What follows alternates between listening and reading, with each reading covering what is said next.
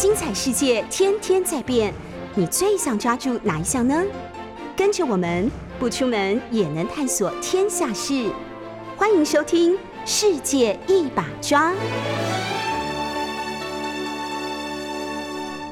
各位早安，莫斯科号被击沉了，还是自己碰到什么问题而沉没？我想被击沉的可能性当然是最高的。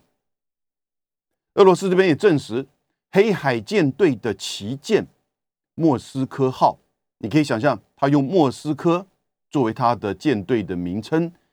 也就表示说这一艘这个舰巡洋舰它的重要性。它在黑海舰队是旗舰，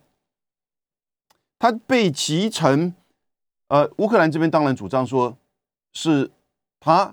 利用两个，就是说这个呃水雷啊鱼雷式的这个方式把它给集成的哈。现在他的说法有一点这种复杂，但是呢，俄罗斯这边说是因为机械问题而沉没，现在被挖拉往这个港口。而它代表的什么意涵呢？因为现在乌东大战正准备要展开，美国又提供了八亿美元的。这个就是军事的援助，而且项目非常的具体，就是针对乌东的大战。这个马里乌波也开始到最后的这个阶段，可能也就是在几天，甚至接下来几个小时，大概亚速钢铁厂以及市区就会被乌军的第六军团啊两个师的这个军力，加上来自于车臣的步兵给占领。这个是各方大概都公认的，所以当马里乌波的这个战争结束，第六集团军的军力开始北上，高达可能有六到八万人，据说了哦，我觉得稍微高估了，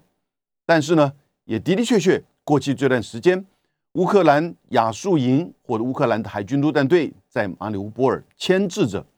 啊俄罗斯的这个军队。那现在开始要进行乌东大会战，在这个时间点，莫斯科号被击沉，是不是代表着呃俄罗斯的黑海舰队开始可能必须要退缩它的防线，针对一些从舰上发射的，比如说口径导弹，因为在过去这段过程当中，新的指挥官也就是过去在这个南部啊战场，也就是整个在。从克里米亚到克里米亚半岛、科尔松到马里乌波之间，那个那个就是负责人被提升为整个现在是针对乌克兰战区的这个负责人。他的过去在叙利亚的打法就是陆空夹击、合击，先进行空中的有效的针对一些重要军事的据点补给、运输，然后呢？这个弹药库做轰炸，你看到过去这一个礼拜大概也都是如此。那是不是会造成整个黑海舰队？因为这些口径的导弹都是从这个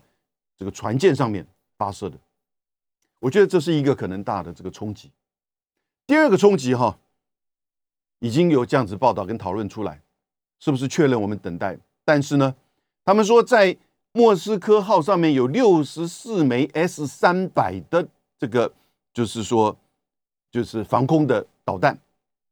如果莫斯科号是作为 S 三百防空这个飞弹体系的主要的发射的军舰，那它的沉没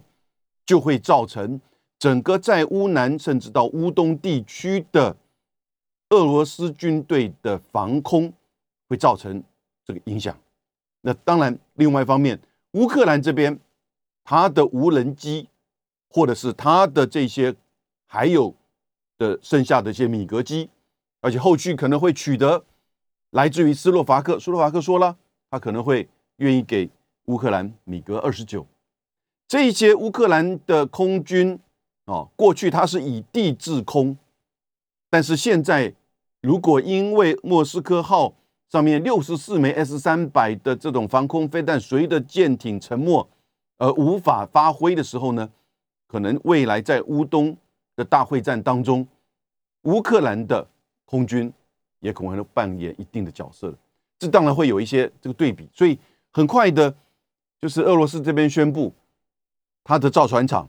也开始下水一艘新造的这个舰艇啊，当然这个舰这个舰艇的这个吃水量其实并不是太高，所以这个是可能接下来的一个，在昨天因为莫斯科号的沉没哈，我们看到在乌东战争要展开之前的一种变化。刚刚提到拜登跟泽伦斯基通话的时候承诺，就在昨天啊，美国时间十三号，我们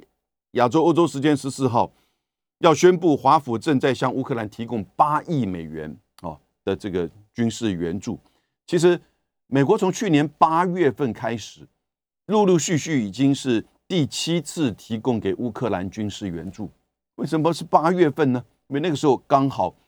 开始。俄乌之间，尤其是俄罗斯这边强烈的这个警告，开始在动员军队，准备要大军压阵啊！差不多到了十月、十一月的时候，你就看到他这个从白俄罗斯到整个乌东地区啊，俄罗斯乌克兰的交界的相关的这些俄罗斯军队的集结和演习。所以去年八月开始，美国就不断的提供军事援助。在此之前，当然美国有提供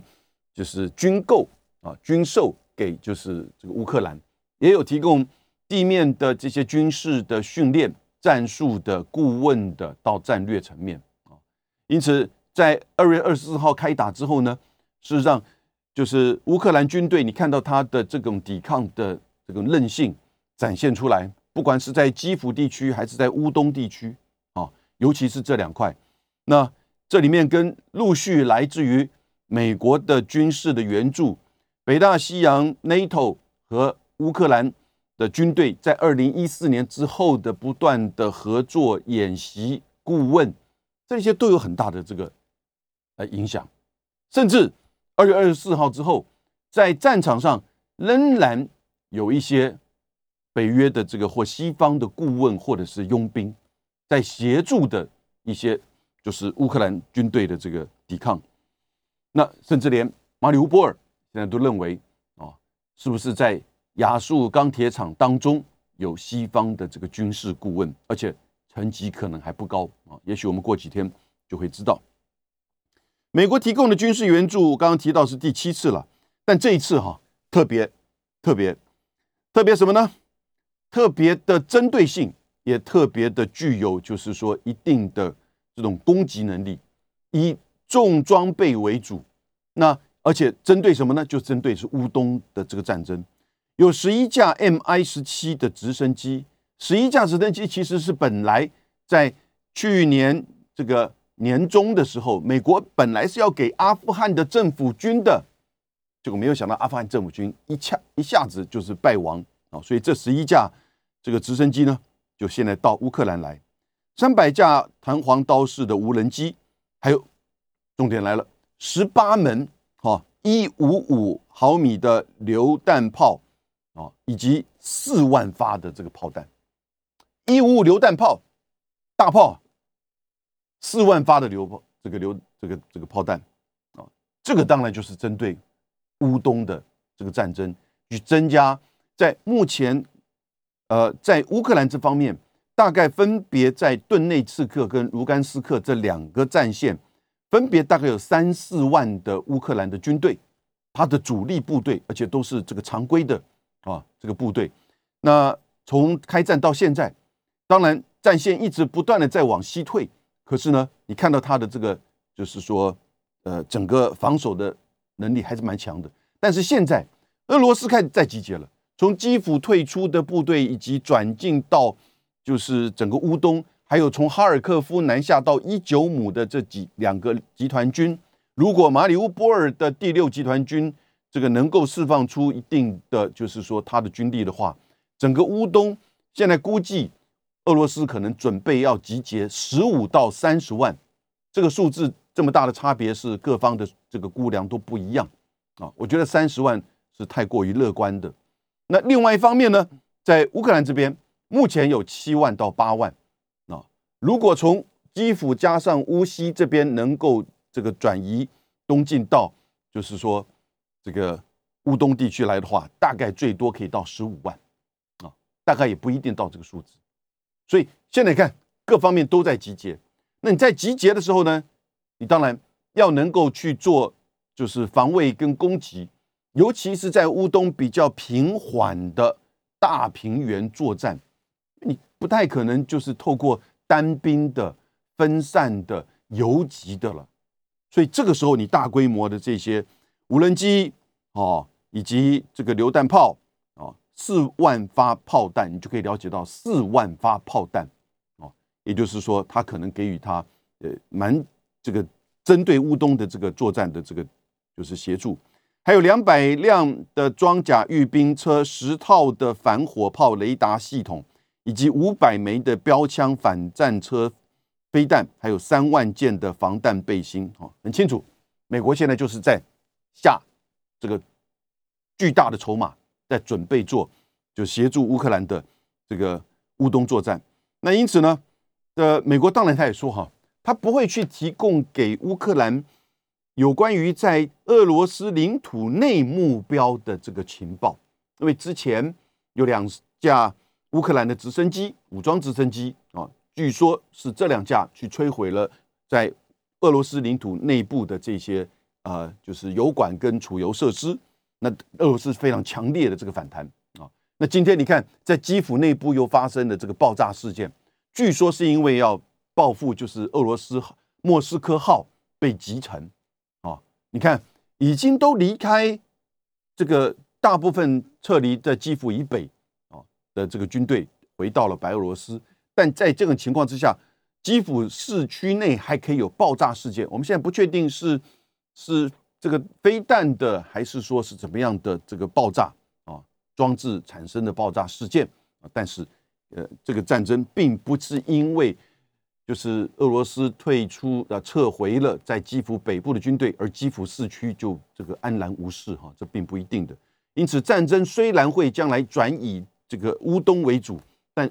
乌克兰的其他的区域，我觉得也不见得啊都是安全的，尤其是越来越多来自于西方的这些，呃，我觉得大部分都还是老旧的冷战时期的哦，而且后勤跟这个零件可能一定会很快出现问题不足的，这些武器的运送的路线一定会是俄罗斯的这些导弹或者是甚至啊基因素飞弹攻击的这个目标啊，所以。这一些呃的发展，你看到马上就会开始，从下个礼拜我们会展开。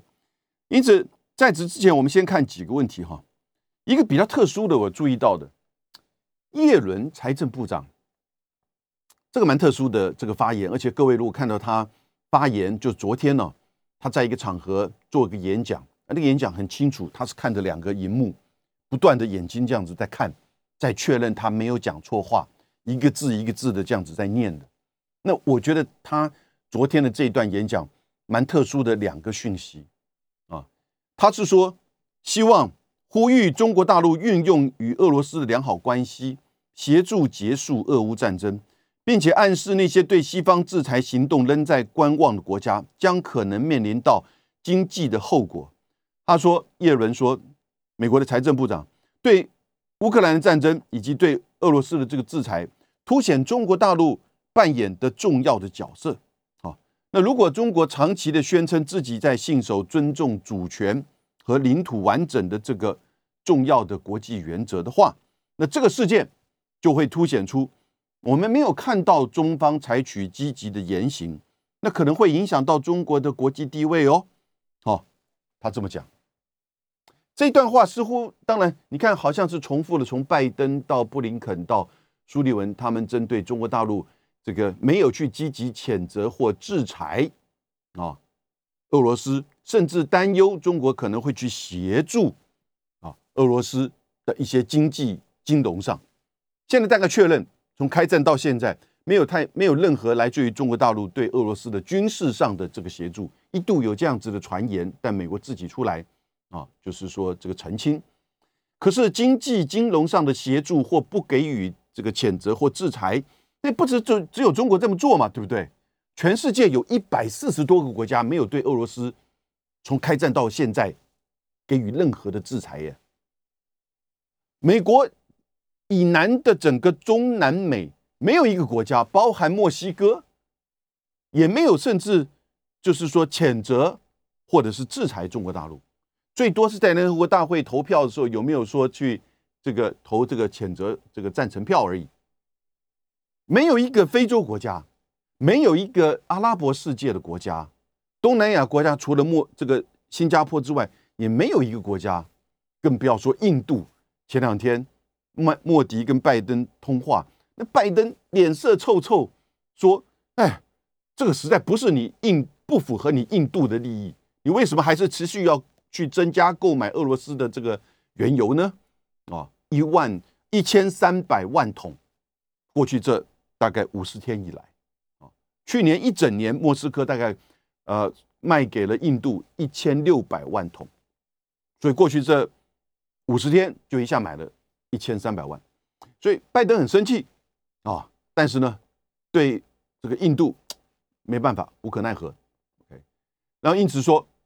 这个五月二十四号的时候我要去日本，请你过来，他还是要拉着印度，但是耶伦为什么还是在持续的讲？因为我想，拜登、布林肯、苏利文都讲过了，他们觉得说可能要再找一个重量级的，就是叶伦。叶伦是美国的财政部长，是相当具有哦威望的，在这方面的这个专业。他在克林顿时期就是这个联准会的主席，现在被拜登找出来做财政部长。他的先生是诺贝尔经济奖的这个得主，对不对？所以你可以看到他在国际的金融，在美国的这个财政上的这个地位。哦以及他针对就是通膨以及中美的这个贸易的关税的问题的发言，也都具有相当的这个代表性。现在要叶伦针对中国，可能持续的再去协助，呃，就是说，或者是这个不予制裁，或者是这个谴责。我有这个好像没什么新的，没什么新的东西嘛。但我觉得这边有两个讯息，我刚刚提到，第一个，我觉得华盛顿评估啊，这个战争会打很久。这个战争会打很久，不会一下子乌东战争就结束了，或者是和谈了。而俄罗斯它后续的持续，来自于不管是经济、财政，你现在看到它在处理这个财政跟卢布的问题上，以及能源输出上，我觉得它展现出它的这个反制的这个能力。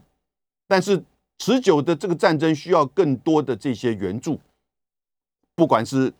这个军事上、粮食上。或者是说财政上，而中国可能最最主要的这个跟俄罗斯之间的这个关系的持续，所以叶伦出来讲话，也就是警告，战争持续打下去的话，你要有所节制。我觉得这个第一个讯息，但第二个讯息不让我们大家注意到哈，我刚刚念过去，他讲了一句话，这句话美国的官员从来没有讲过的，什么东西？叶伦说，我扩他。他说：“呼吁中国大陆运用与俄国的良好关系，协助结束俄乌战争。”我刚才看到中文报道的时候，我觉得，哎，哇，他真的这么讲？我回去看英文的，哎，他真的这么讲？我再确认他的这个 video，他真的这么讲，而且是照他两边的那个演讲稿啊，看到两边的那个玻璃荧幕上很清楚，因为他有点紧张。因为他过去大概没有直接谈到有关于这方面的战争的议题，虽然是针对经济、针对中国大陆这个这个角色跟作为，但是他有点紧张的这样看着两边，很确认说他每个字每个字没有讲错。他说要协助中国，应该要运用跟俄罗斯的良好关系，协助结束俄乌战争。各位，拜登到现在为止没有提到俄乌战争要怎么结束，或希望提早结束，所有的。美国的官员都没有，哎，不对啊！可是你看看，所有的欧洲官员跟元首都希望战争早点结束，鼓励俄乌之间的对话和谈。习近平也说要劝和促谈，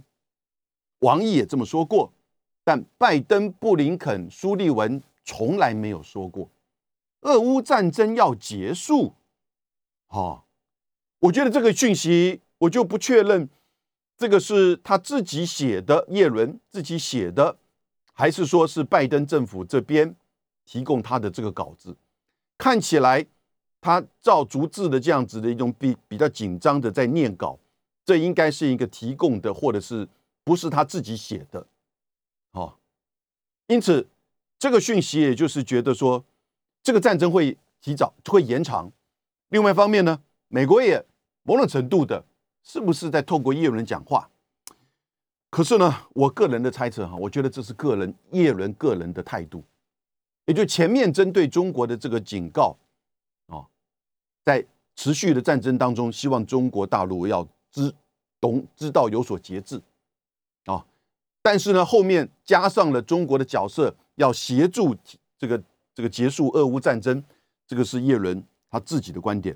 如果是他叶伦他自己的观点的话呢，我觉得就影响不大了。为什么？因为我从来不觉得叶伦是真正进入到拜登内阁的真正核心，因为基本上他的真正核心都是他的幕僚，都是这个过去长久跟的拜登的人啊。拜登也许对于经济的问题并不是这么的熟悉，但也不陌生啊。他在白宫还有经济顾问，还有白宫国家经济委员会的主任，那个叫做 Brian Dees 迪斯啊。这个都是他带出来的人，经济顾问啊，是应该是普林斯顿大学的校长过来担任的，但那个比较是顾问型的这个角色，所以叶伦他比较放着他去处理，就是这个财政的问题。但是呢，有关于外交战争，我觉得他不是把叶伦当做这个重要的核心，因此叶伦讲这个希望中国协助结束俄乌战争这段话，我觉得是叶伦个人或者是他们财政部的人。这个写的稿子啊，但即使如此，叶伦都自己有觉得有点紧张。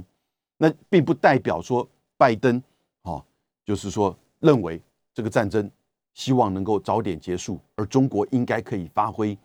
这个角色。那当然也警告中国，在持续的这个战争当中呢，在未来更长期化这个战争当中的时候，不可以过度的啊，甚至不可以去帮助这个俄罗斯，否则你要负担这个后果。那马上这个赵立坚哈，那中国这边当然知道叶伦这个角色，赵立坚就回复说呢，哦，这个其实中国一直维持的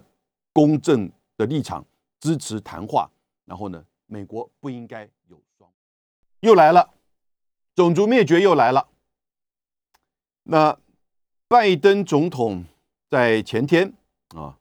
美国时间十二号的时候，他说。俄罗斯对乌克兰人犯下了种族灭绝的罪行，genocide，啊，那他这么一说之后呢，马上有些国家很快的附和哦。加拿大的总理这个就是他附和说，这就是种族灭绝，没错。英国的首相也这么说，强生啊也这么说。当然，从波罗的海的三国到波兰啊，这些国家马上也就是。说这就是种族灭绝，乌俄罗斯对乌克兰的战争，对人民的屠杀暴行是种族灭绝的这个罪行啊！我这个东西又来了。你看，在庞培奥最后要离开他的职位之前，二零一九年年底、二零年年初的时候呢，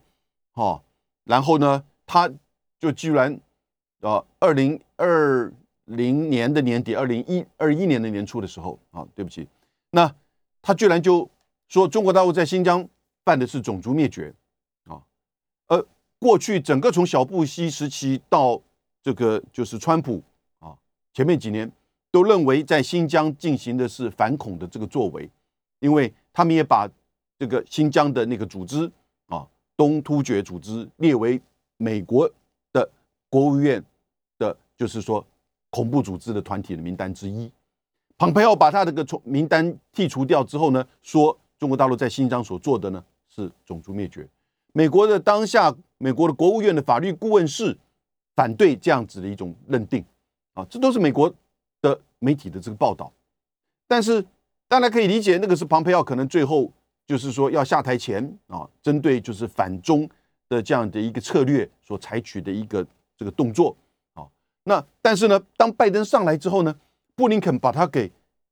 接了下来，延续下来。不只是布林肯，连现在已经在北京啊正式展开工作的美国驻中国大使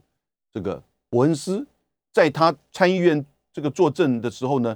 这个听证的时候呢，他也说那是种族灭绝。所以美中之间在这个问题哈，哦，美国不断的用这样子的一个人权的种族灭绝的帽子。在扣中国大陆，哦，反正你好多东西你都是在违背的这个人权的作为嘛。最近美国又出版了他的这个各国人权报告书，中间长达九十页啊，在指控中国违反人权，许多的这个项目。反正你这个东西再加一个种族灭绝什么关系？那许多国家也就跟着这么用，许多国家的议会也通过这样子的决议。啊，我们这个大家都讨论过，现在又来了，说拜拜登又说俄罗斯在乌克兰做的，他大概指的说看到了布查这个屠杀事件啊，然后呢又看到了几个其他的这些呃城镇，当这个乌克兰军队。收复的时候呢，发觉到啊，有一些平民被杀害，啊，这个暴行。我讲平民被杀害跟暴行，这是违反人类罪，这个不能接受的。但是呢，现在有一点各说各话，因为我觉得我个人最大的一个觉得可惜的地方，啊，或者质疑的地方是，不查距离基辅的市区只有二十五公里，公路。大概一个半小时，直线距离二十五公里。如果你军队发现到这些暴行屠杀，其实你很快的让在基辅市区的国际媒体，基辅市市区的国际媒体好多，哦，我们台湾媒体就都有人派在那边嘛，对不对？你让这些国际媒体的人一个半小时的车程到基到布查来拍嘛？让他们去向国际做宣传、做讲故事嘛，这不是最有说服力的吗？为什么你们不让他们来，自己拍了之后这个清理掉？所以我们现在看到的这个照片、影片，通通都是乌克兰军队自己拍摄的。我不是在怀疑他们作假，但我觉得为什么不让国际媒体做见证呢？所以现在有点各说各话。但不管怎么样，这个暴行伤害平民。是不能原谅、不能接受的，但这样子就把它视为种族灭绝吗？我个人觉得哈，我先不讲我个人觉得，我先告诉各位，马克宏怎么觉得，肖兹怎么觉得，欧洲两个大国，马克宏第一时间就说，他不觉得应该用种族灭绝啊来做这个指控，只用这个词汇只会升高口舌之争啊。使他推动和平的工作变得更加的复杂。马克宏在接受法国的电台访问的时候，他说：“每个智慧都有特定的含义，必须小心的使用。因为我的职责是协助恢复和平，至少要阻止这场战争。”哦，那他认为种族灭绝的形容哦是一个口舌之争，然后呢是没有办法这个帮助这个战争的结束重建。这个和平必须要小心谨慎。他还提到，乌克兰人跟俄罗斯人是兄弟之邦，种族灭绝这样子形容可能是过头了哈。那当然，乌乌克兰马上否决的这样的一个说法。肖兹也回复说，这样子的一个说法是不正确的啊，必须要小心的谨慎的使用。各位，你就是看到，马上德法两国就不赞成美国、英国、加拿大、波兰跟随着拜登说。俄罗斯呃，俄罗斯在乌克兰犯的是种族灭绝，当场打脸，啊，当场打脸。种族灭绝是一九四八年的时候签署了一个叫做 Genocide Convention，也就是种族灭绝公约。那个是在二次大战时期针对纳粹的集中营屠杀犹太人，啊，后来陆续举这个有纽伦堡大审判，以及。东京大审判，好，东京法庭纽伦堡、纽伦堡军事法庭，好，然后呢，在这个之后，就一九四八年签署这个公约，一百八十多个国家这个签署，但是它有明确的这个定义，要有种族清洗、违反人类，然后呢，种族灭绝，种族清洗是大规模哦的这种屠杀。这个特定族群或者是国家的这个人民，这个法律定义上都很清楚的哦。违反人类是针对平民，战争时期针对平民的这个杀害。然后种族灭绝当然就更进一步。所以呢，我们看到在认定种族灭绝指的是啊，这个针对犹太人的集中营，以及在战后，特别是比如说一九九五年。的，就是说南斯拉夫那个时候的这种种族灭绝，那个时候被认定啊。但是呢，之后美国跟北约对于南斯拉夫，也就现在的塞尔维亚的那种七十八天的大轰炸，那算不算种族灭绝？然后呢，这个在卢甘、卢旺达、胡图族、图提斯族的这样子的一个种族灭绝行为，以及在这个缅甸的针对罗兴亚族的。啊一个礼拜之内把几十个村庄火烧掉，然后呢，这个种族的灭绝，把这个老人、小孩、妇女给赶走做这个难民。今天联合国人权委员会昨天的数字，乌克兰战争到目前为止平民死亡一千八百多人，已经战争五十天了。乌克兰人口是四千万人，现在有四百五十六万。逃离乌克兰作为难民，还有另外超过六七百万在乌克兰内部啊，这个流离失所。但是被杀害的平民，联合国的数字哦，每天都有新的公布，一千八百多人。这个这样子的比例，这叫种族灭绝。我当然，这一千八百多个人，每一个人生命都这个可贵，我也很难过，不应该。这个因为战争啊而使得这些平民这样子死亡，但是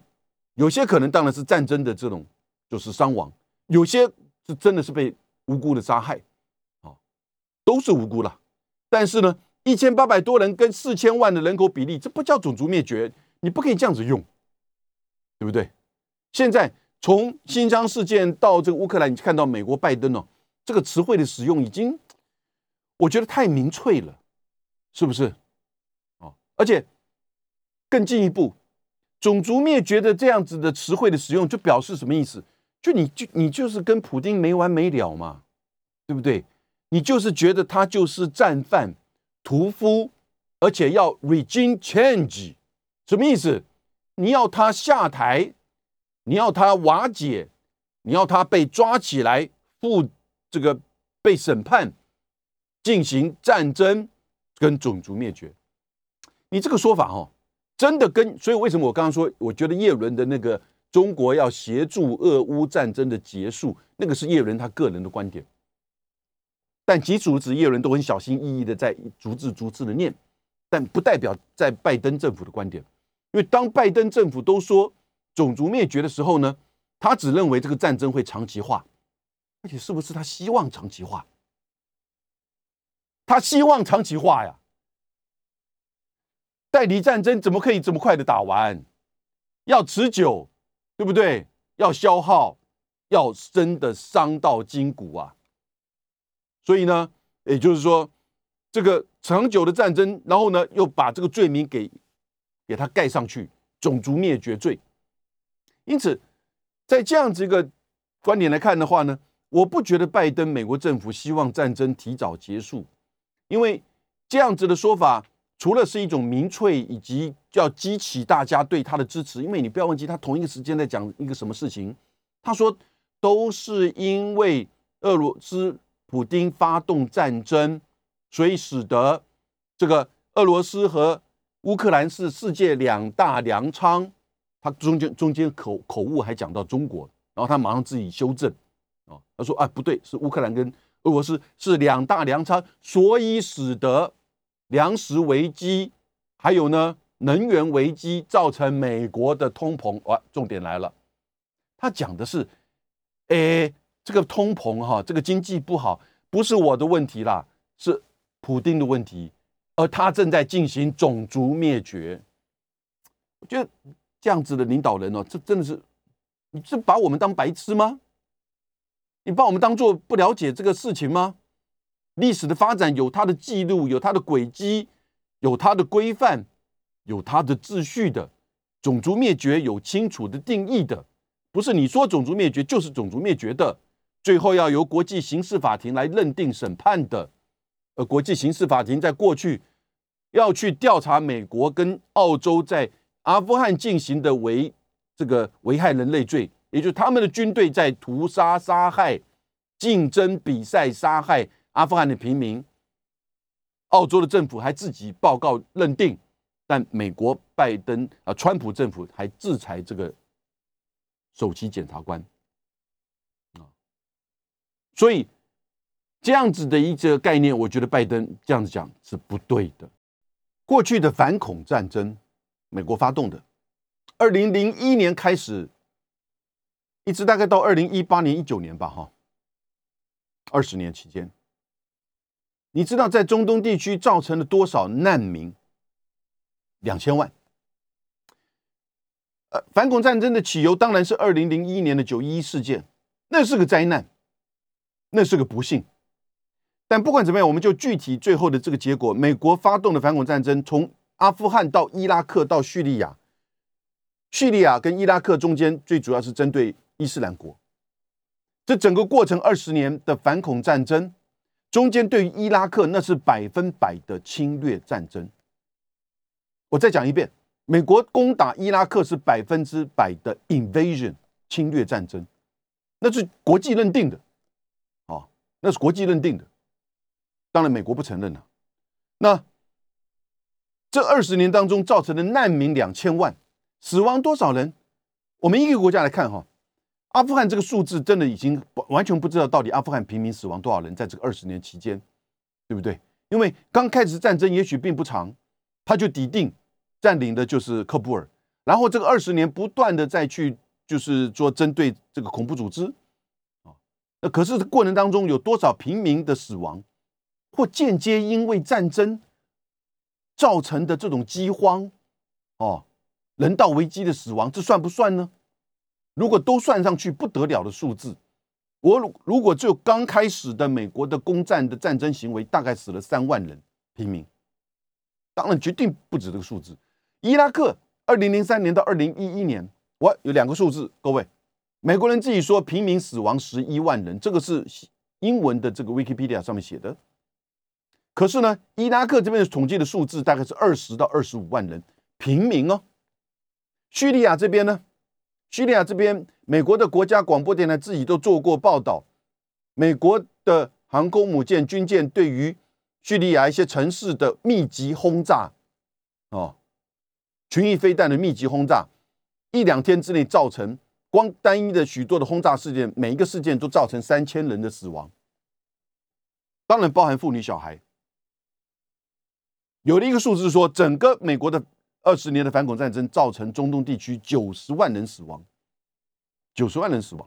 啊！如果个别国家你看的是这样子，这叫不叫危害人类罪？这叫不叫种族灭绝？是不是？哦，而更不要说现在伊拉克还面临到更严这个最严重的人道危机。也门，各位，也门打了八年的战争，已经死亡了三十七万人口平民。而所有的武器通通都是美国提供给沙特阿拉伯，有沙特阿拉伯协助也门的政府军，甚至直接介入。美国还提供中部司这个司令，还提供也门的相关的这个情资啊，轰炸的地点，就像现在提供给乌克兰一样，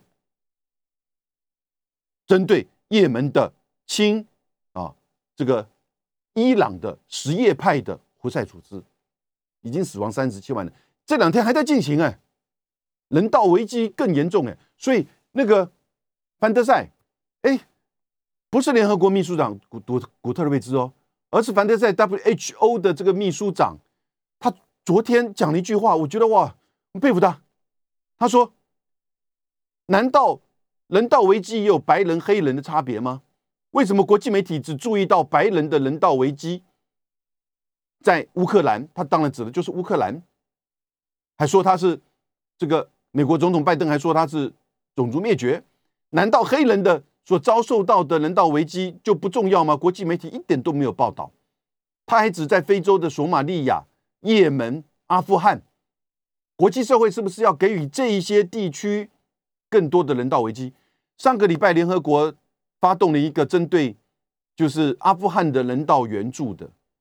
卡达、德国这些国家都有参与，提供协助，现金的协助。中国大陆在安徽召开了阿富汗邻国外长会议，要怎么样去协助阿富汗人道危机的这样子的，就是说度过跟解决，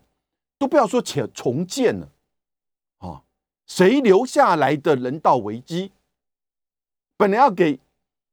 阿富汗政府军的十一架直升机，哎，现在转而去给乌克兰，you know，谁在全世界点燃战火？谁在全世界造成平民的死亡？谁在全世界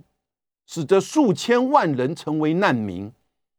而当拜登到波兰，还记不记得那个小镇？距离就是那叫热沃夫，啊，距离乌克兰跟波兰的边境只有二三十公里。他说美国要接纳十万人难民。哎等一下，现在你知道难民多少？离开乌克兰的，我刚刚讲过了，四百五十六万难民，乌克兰的难民。而在乌克兰内部的更多了，美国才要十万人。可是，哎，十万人，对不起，那你就赶快接纳呀。最新的数字出来，三月份美国接纳的难民数字是多少？十二个人。你没有听错，十二个人啊，经过层层的审核，美国在三月份接纳乌克兰难民十二个人，而拜登说要接纳十万人，而现在已经超过四百五十六万人。好，美国说：“哎，我给了七次的军事援助给乌克兰嘛？呃，对啊，因为你希望战争要不断的打，持续的打，是不是？”叶伦，各位帮我去。找找看，有没有任何一个官员除了叶伦之外，希望说乌俄乌战争要赶快结束的，哦，而且还希望中国能够去协助帮忙，俄乌战争要赶快结束的，有没有？拜登有没有这么讲过？没有，因为他都说种族灭绝了嘛，还被这个马克宏被肖兹打脸的，对不对？然后呢，就美国现在有点搞不清楚了，我觉得。欧洲最主要主导的国家在欧盟，啊，以及欧洲的北约国家，还是法国、德国这两个国家呀。美国现在慢慢的跟法国、德国的主流民意跟这个政治人物越越越行越远。现在当然因为在乌克兰战争的大帽子，而且你又说种族灭绝的大帽子之下，这些民意啊，或者是这些政治人物啊，他当然也为他的安全，为他的这个，为了西方的这种团结，啊，可是你看到在。不断的这种能源要你要他断掉断掉了，对他的经济通膨产生的压力啊！我今天没有讲的是，我们下礼拜来讲，法国的总统大选二十四号要投票了，对不对？勒炮会不会有机会？勒鹏会勒鹏或雷鹏夫人会不会有机会选上？我觉得有机会哦，千万不要低估。这两天，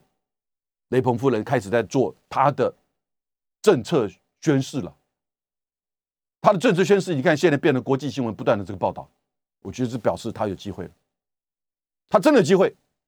我觉得雷鹏夫人如果当选法国总统啊，乌克兰战争会提早结束，不是因为他跟普京的关系而已哈，而是我觉得法国、德国要真正的看欧洲的安全、欧洲的利益，也看到乌克兰人民的所需要的安全啊。怎么样来结束这个战争？因为俄罗斯跟欧洲、跟法国、德国、波兰打这战争还少过吗？过去三百年来没有中断过。但是如果从华盛顿的思维，那就是一个针对他的这个军事方面的最主要的威胁国的消耗战争。虽然华盛顿不认为俄罗斯是他的第一大挑战者，但是他还是有六千三百门核子弹头。所以在这样一个军事战争，当然要持续的。阿富汗本来该用的直升机，赶快给乌克兰，然后给他十八门这个榴弹炮，四万枚炮弹，乌东战争打吧。因为你要最后造成普丁的下台，regime change，才能够去追究这个造成这个是说战战犯造成整个种族灭绝的战犯的审判啊。哇，好严肃啊，很难过。